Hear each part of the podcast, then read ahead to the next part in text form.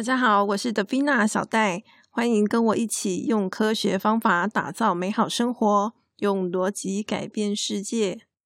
今天呢，想要来跟大家聊聊关于沟通这件事情，主要呢也是我遇到的一些状况，然后呢，我把这些经验想要分享给大家。那么如果来得及分享，当然就是很好。有的时候那个主题啊，就是灵机一动想到，诶，然后把它写下来。可是过太久之后呢，就有点没 feel，然后很久之后就也不太知道说自己当初到底想要讲什么，对，这样也是蛮困扰的。然后有的时候很多东西是我公司里面发生的事情，那毕竟我又没有离职，我好像也不太好意思，就是直接这样子讲出来，就是万一将来哪一天被我公司人听到怎么办？这样，所以说呢，关于沟通这个主题呀，其实对我来说，我要考虑的东西就会比较多。不过呢，不管怎么说啦，只要状况允许的话，我都还是希望可以就是做一些内容来分享给大家。这样，那么我今天想要来跟大家分享的呢，就是我在公司里面沟通的一个事件哦。我们公司里面有一个工程师，他叫做小菊。然后呢，最近呢，我就是协助他做一个小小的公司内部使用的这种系统，因为他系统很小嘛，所以其实蛮快就完成了。然后完成之后呢，就有另外一位 PM 跑来问我说：“哎，你和小菊的沟通还顺利吗？”那我就回答他说：“没有什么问题呀，只是需要一点耐心吧。”那么他听我这样子回答，他就在更直接的问我说：“你不会觉得他很难沟通吗？”其实就是因为他觉得小菊很难沟通，所以呢，他才跑来问我，好看看我是不是也觉得他很难沟通这样子。但是呢，没想到我就大笑，然后我就跟他讲说：“哎呦，他再怎么样啊，都比我隔壁那个同事还要好。那么我隔壁的同事是谁呢？我隔壁的同事就是我以前曾经跟大家聊到说，就是某一次的选举，然后我从来没有说过我支持哪一位候选人，结果他就自己擅自的认为我支持谁。好，我隔壁的同事就是这一位。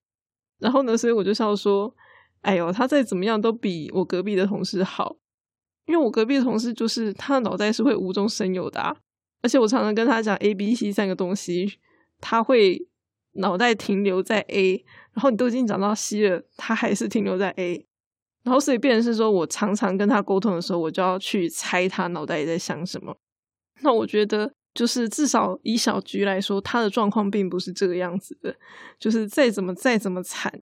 都不会比我隔壁的同事还要惨，大概是这个样子。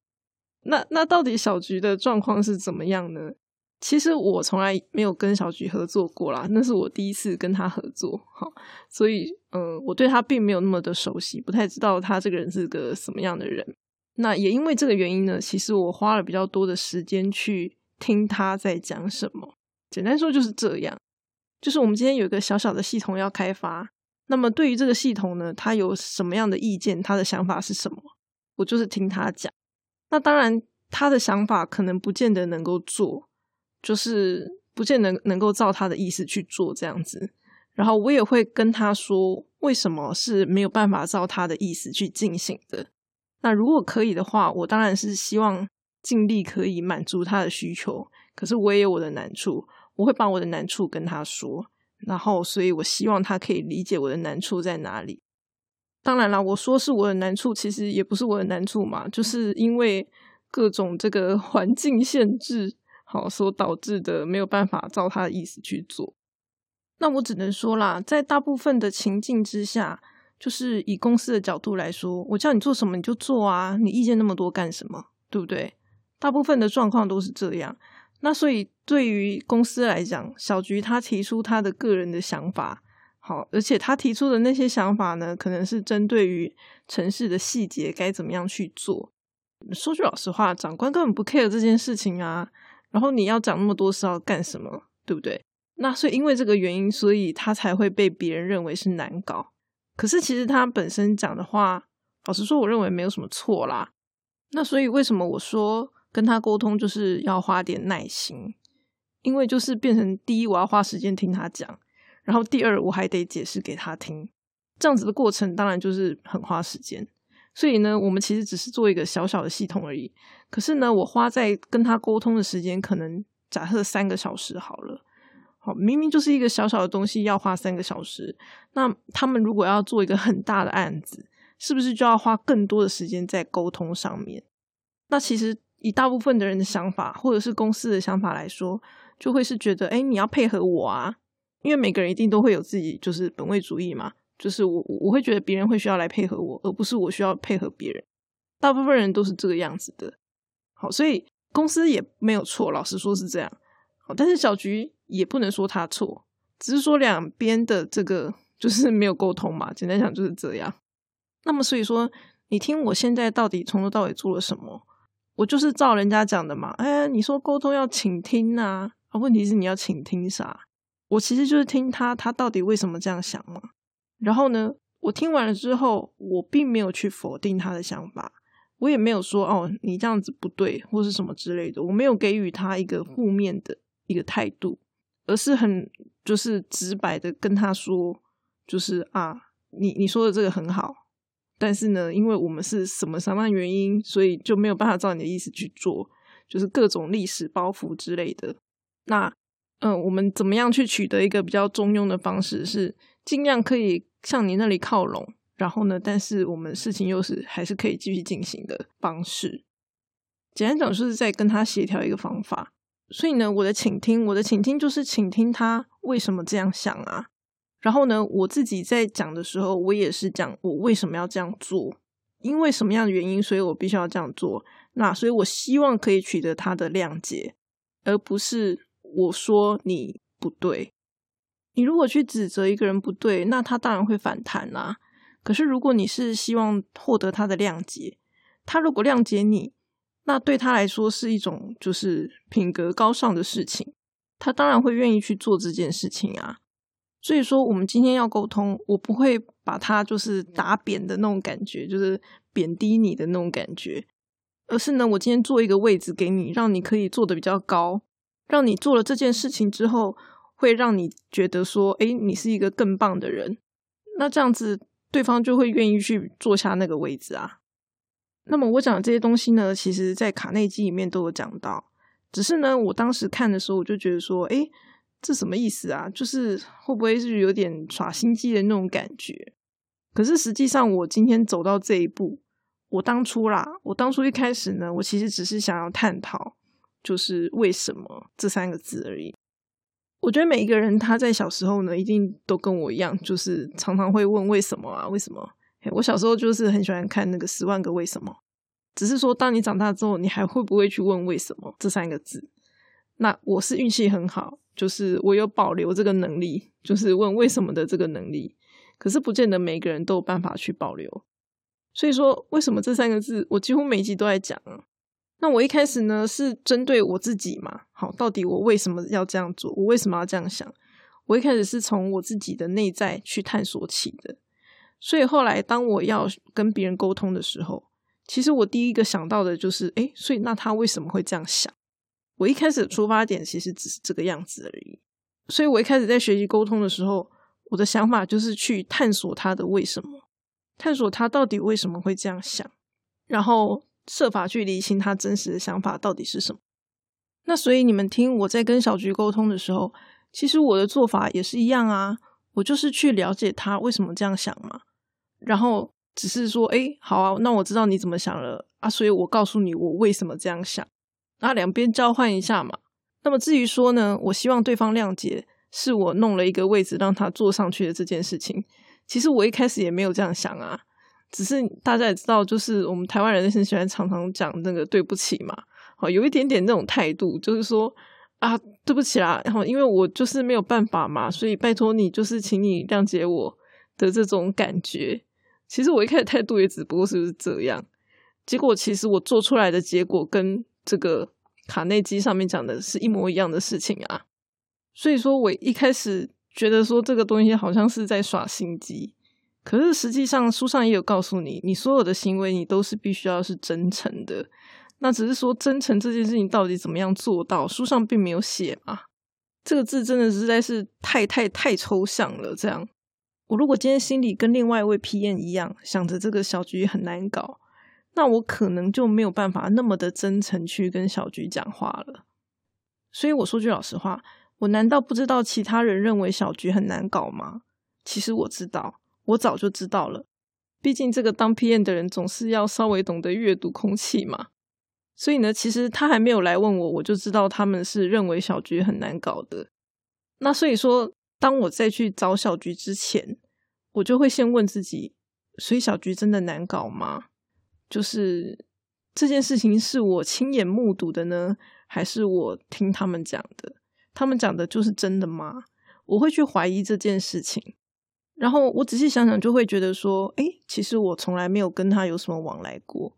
所以呢，我不应该觉得他很难搞啊！我根本没有任何证据可以证明他很难搞这件事情，就是对我来说是这样嘛。好，因为毕竟我从来没有跟他有任何往来过，所以这件事情对我来讲应该是不成立的。所以我不应该觉得小菊难搞。如果我会觉得他难搞，那是因为我被其他人所影响了。所以呢，我会先确认自己的心态之后，然后呢，我再去找小菊。那么呢，小菊她虽然是可以表达自己的想法。可是，老实说，他也没有办法说非常精确、快速的讲。所以呢，有的时候有些人可能就会比较没有那么的耐心去听他说这样。可是呢，因为毕竟我稍微也知道其他人所遇到的状况嘛，所以呢，我就会更提醒自己说，我必须要耐着性子听他讲。所以说，我觉得啦，就是在我目前的几次的沟通经验，我的感想是，其实沟通这件事情真的没有到非常的困难。它的困难点是在于说，我们会被一些先入为主的观念所控制，就像小菊的这个例子，简单讲就是类似偏见的这个概念。那么，当我有这些先入为主的想法，然后去跟对方沟通的时候，我们可能就会没有耐心，或者是说我应该要听到的东西却没有听到。还有一种就是误解对方的意思。那么，因为批判性思考本来就是要我们去自我批判嘛，好，批判自己的一些偏见等等之类的，所以说它其实是可以解决我们先入为主的这样子的一个问题。然后呢，探索为什么这件事情在批判性思考里面也是很重要的一件事。所以说，本来啊，对于批判性思考这件事情，我是把它当成一个类似自我修养的这样子的一个过程。结果呢？没想到，当我对它的掌握够深的时候呢，诶，我却有办法去跟别人沟通了。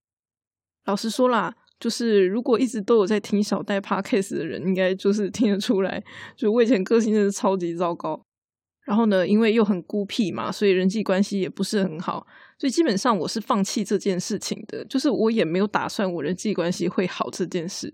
对，但是结果我现在是当 PM 了，这对我来说真的就是意外的收获。所以我说，今天我如果真的想要证明这个东西是好的，那我就必须要去做皮炎。我如果做起来，那就是真的就是代表它是有用的啊。所以呢，我就是亲自体验过，然后设法去证明它。当然是用我自己的经验啦。好，然后再来把它分享给大家。所以呢，我刚刚讲的就是说，当我今天准备要跟一个人沟通的时候，我一定是会先检查自己的心态。好，确定一下我到底对于这个人有没有偏见，或者是有什么其他先入为主，然后任何可能会妨碍沟通的想法存在。那当然，如果有的话，我不见得会处理它，就是我会问我自己真实的想法到底是什么嘛？就像我刚刚问小菊这件事情，这真的是我的想法吗？还是因为我听别人讲我就相信了？我会去确认这件事情。那假设我对他有什么偏见，通常都是有原因的嘛？我就会再三的确认说这是不是真的，然后这代表什么？也许是我在跟他沟通的时候，我必须要去注意的事情。所以说，像我隔壁的同事，哎呀，他的脑袋就是不知道在想什么嘛。所以呢，在我跟他沟通的时候，我就会刻意就是再三的确认他目前想的东西到底是什么，是不是我希望他想的东西。不过呢，我要补充一点，就是基本上我跟隔壁的同事还不错啦，所以我才敢这样子，就是直接在节目上调侃他。而且呢，说句老实话，大家可以听到小戴的 podcast，某种程度也是他的功劳哦。因为呢，就像我之前说的嘛，我很想要知道他为什么是这样。好，所以呢，嗯，某一些内容可能就是我在探索的一个过程。那么在沟通的时候呢，老实说，我也不会什么高深的技巧。我只会就是去探索为什么这件事情，可是呢，在这样子的过程中啊，我反而是可以跟对方达成共识的，而不会说让对方觉得我在找他麻烦。毕竟说句老实话，你去找别人讲话这件事情，有的时候搞不好对方才觉得你是个麻烦呢。所以呢，觉得麻烦的这种心态啊，对于沟通真的是一点帮助都没有的。那么小戴常常就是讲说，批判性思考要去探索为什么。但是其实探索为什么这件事情，我认为它是一种技巧，因为呢，你是在探索人的思想，他为什么这样想。可是呢，不知道大家有没有想过啊？就是如果你连你自己为什么这样想你都不知道，那你怎么样去判断别人他为什么这样想呢？也就是说呢，我是透过探索自己为什么这样想，我的各种想法为什么是这样，然后呢，我就会得到一种叫做探索为什么的技巧。那么呢，当我很熟练这样子的技巧之后呢，我就是把这样的技巧转而应用在别人身上。那么这个东西呢，老实说并不好教。我听说啦，有就是书本啊，在教你说怎么样看人家的表情啊，各式各样的。可是这种书哈，基本上我们去看也是看不懂的。对我来说，那种书就是来做确认用的，就是根据我的观察是这样，然后呢，我去看那个书去确认我的想法到底对不对。原则上，如果你没有任何基础，你去看那样子的书，其实一定是看不懂的。那么你说基础要怎么来？对我来说，就是我先观察自己啊。我先观察自己，我有办法了解我自己的话，我才有那个机会去了解别人。简单讲就是这样。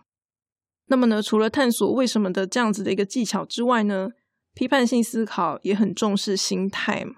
就是我一直不断的告诉大家说，你要知道你真正的想法是什么，就是你的心意到底是什么。所以呢，你才能够摆出你认为最适当的一个心态。就像我刚刚在问我自己，诶，所以我真的觉得小菊是一个不好沟通的人吗？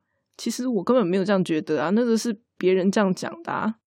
所以呢，当我自我检讨了一轮之后呢，我得到的结论就是，诶，我不应该觉得小菊不好沟通，我应该要试着好好的耐心跟他沟通，这才是我希望做的事情，这才是我真正的心意。那么当然啦，我刚刚讲了很多，就是关于批判性思考的部分。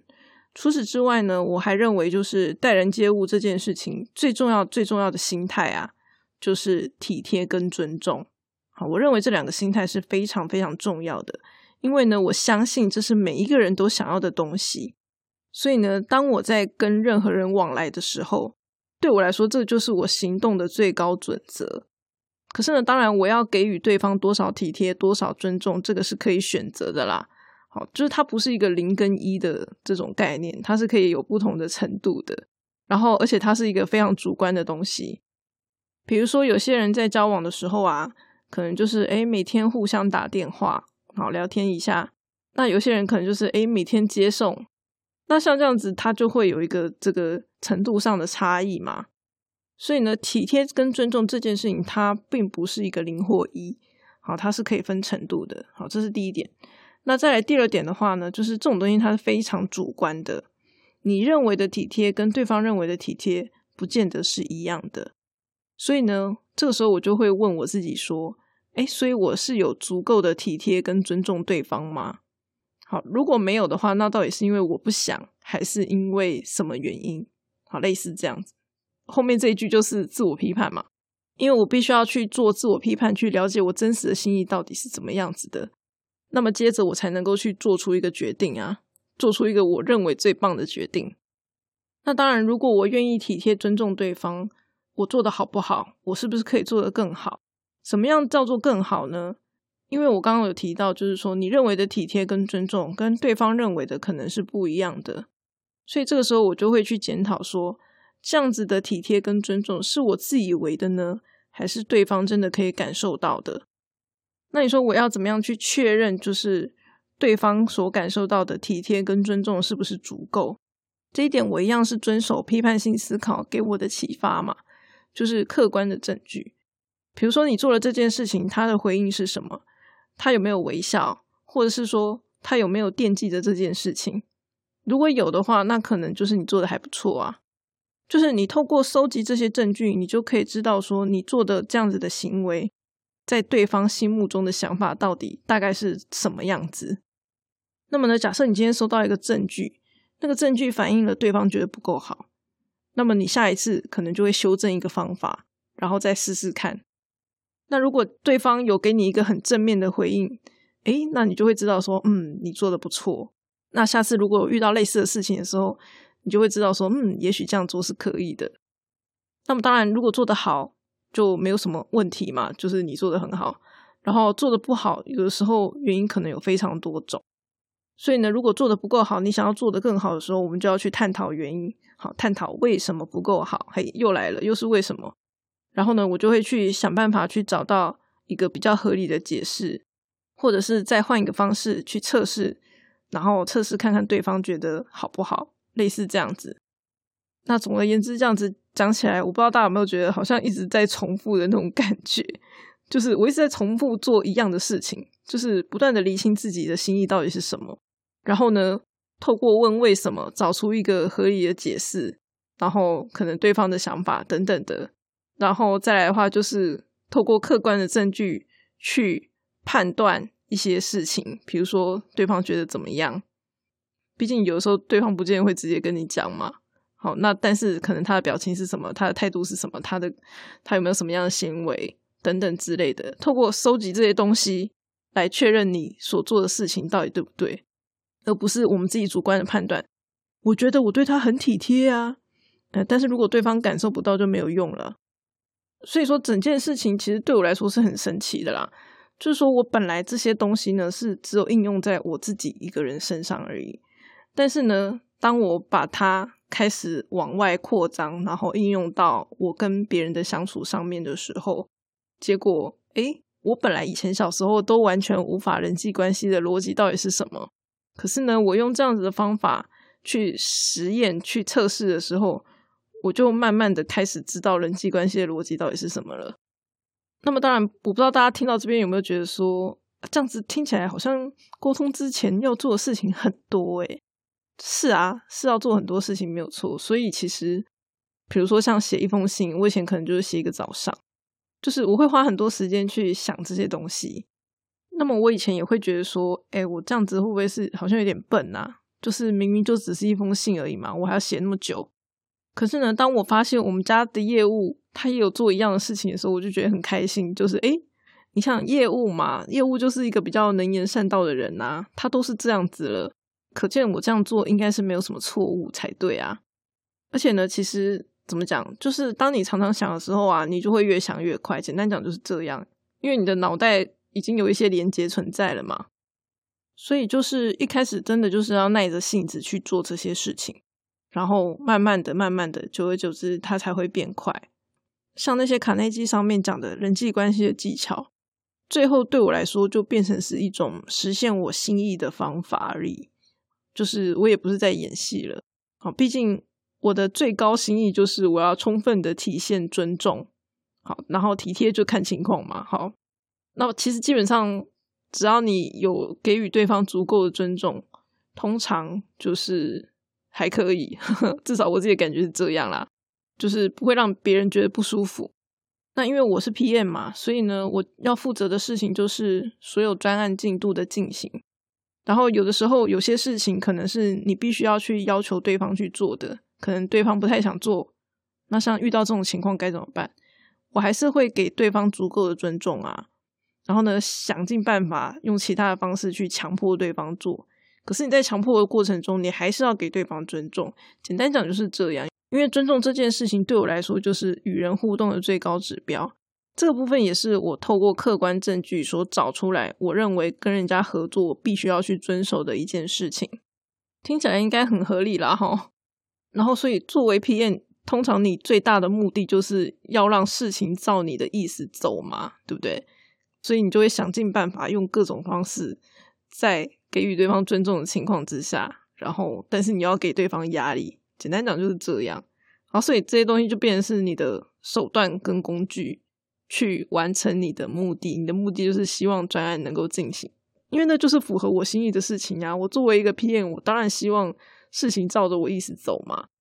所以我也不会觉得说我是在呃耍心机什么之类的，我也不会有这种感觉了。因为我最大的目的就是专案要进行，就这样。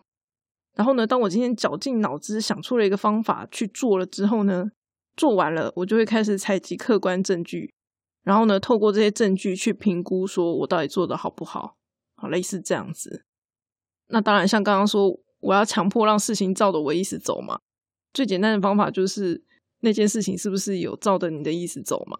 然后对方有没有任何的不悦嘛？好，类似像这样子，你就是可以去观察去看。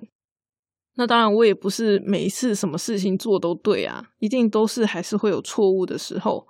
对，那如果失败了，我就会去检讨说啊，所以为什么我到底是哪里做错了，哪里是可以再做得更好的？下次我应该要怎么做？就是去做检讨，然后想办法在下一次做一些修正。这样，我不知道大家听起来有没有就是感觉到，对我来说，这个人际关系它已经变成是一种我可以去评估。然后去实验，接着去验证，甚至就是再去做修正的一种类似像科学研究那种感觉。所以呢，我今天做皮验，我就是要试着去尝试，试着去实验它，然后确认我所想的这些东西是不是真的可以应用在人际关系上面。大概就是这个样子吧。嗯，所以呢，今天跟大家分享就是我从批判性思考里面学到的沟通技巧。嗯，可能也不见得是多高深啦。那你说有没有更高深的沟通技巧？老实说，我不知道，因为我不懂嘛。好，我懂的就是这一套批判性思考。对，那我们以前在讲这个目标与决策的时候，总是说目标很重要嘛。所以说，确认自己心意这件事情，其实它就是一种目标，就是我到底是想怎么样嘛？好，我的心意到底是什么？然后根据我的这个心意，也就是我的目标，然后我就要去调整我的心态。好，然后。我为什么要进行这一次的沟通？我的目的到底是什么？然后呢？我们总是听说这个沟通的时候要能够同理别人嘛，你要能够理解别人在想什么啊？问题是要怎么做到这件事情？对我来说，我就是在询问对方为什么。当然，我不见得会直接问为什么啦。好，就是你要顺着他的话去打探这件事情嘛。只是说，你知道你的终极的目标就是要去理解为什么这件事情。好，所以包括我为什么这样想，他为什么这样想，好，透过这样子的方式去做一个沟通。然后呢，我刚刚讲的是说，客观证据可以用来评估我做的事情对不对嘛？可是它其实还有很多的用途，比如说，当我们在沟通没有共识的时候，我是不是就可以去拿出客观证据来进行佐证？诶，客观证据它不是这样讲的，那所以为什么你是这样想？好，类似这样子，你就可以用它来去做一个沟通。那当然，还有一种情况就是说，你不知道对方讲的到底是不是真的。这种时候，你也是可以透过客观证据来检验嘛，检验对方讲的话到底是不是真的。所以说，嗯，你会听到我一直不断的在问为什么，然后我一直不断的就是在找客观证据，各方面的客观证据。那我个人觉得啦，这种概念它其实呃比较不是一个线性的概念。它比较像是一个蜘蛛网式的概念，就是呢，我的目的、我的目标、我的心意，这个就是蜘蛛网里面最核心的那个部分。然后呢，根据我的目的、我的心意去做一个扩散，探讨为什么，或者是客观证据是什么。而且这个扩散它是很多面向的，它不会是单一个面向在看这件事情的。我觉得批判性思考它的一个抽象概念，它比较像是这个样子因为其实批判性思考它就是在追求我们要能够客观的理解这个世界里面的人事物嘛。那既然是人事物的话，当然也包括我们自己跟别人呐。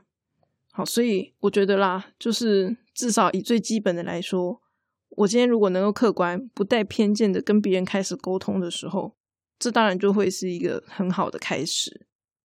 好啦，所以今天就是跟大家分享我从批判性思考里面学到的沟通技巧，那就这样提供给大家参考喽。我们下次再见。